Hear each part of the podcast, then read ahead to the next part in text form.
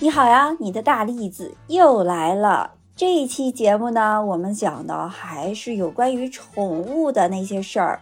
既然我们聊到了宠物，我就想把我了解到的关于宠物的那些应该知道的、有帮助的那些知识呢，分享给你，这样可以促进你跟宠物呢更好的相处，更加的了解，是不是你们就会变得更幸福的呢？我在想，有的人可能喜欢养猫，有的人喜欢养狗，也许有的人希望猫和狗都一起养，但是会碰到一个问题，就是小猫小狗在一起，它们会打架，好像它们是天生的冤家一样。一个德国的动物学家告诉我们呢，它们互相掐架是因为它们存在交流障碍，它们这个交流障碍就让它们交流不畅。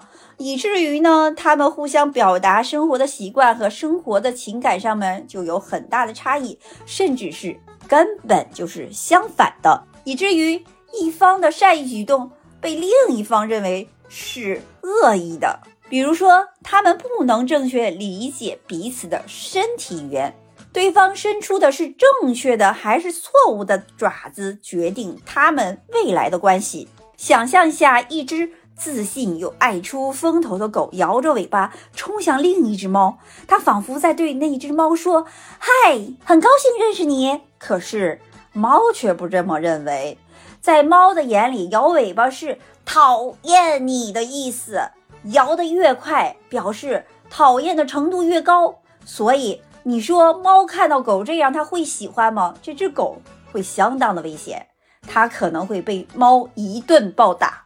啊，不对，是一顿暴刷，刷的它满脸都是爪子印儿。相反呢，如果猫竖起尾巴向狗走来呢，其实本来是表示友好的动作呢，在狗的眼中就是挑衅。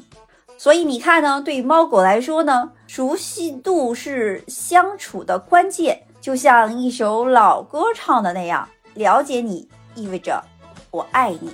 但是也不是没有方法。另一位动物学家研究发现呢，如果家中的猫在狗之前进入家庭，并且呢，它们相识的时候，猫不满六个月，狗不满十二个月，那么它们就会永远的成为朋友。所以呢，如果大家想养猫或养狗的话呢，一定要在它们一个是不满六个月。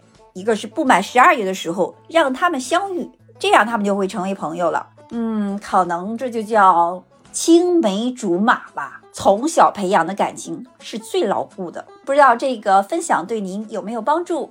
如果你也有想听的节目或者是想聊的故事，也可以在评论区告诉我，这样呢我就可以知道你到底喜欢什么样的节目。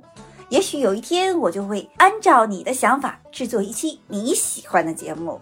所以也谢谢你的分享，更谢谢你的收听。我们下次再见，拜拜。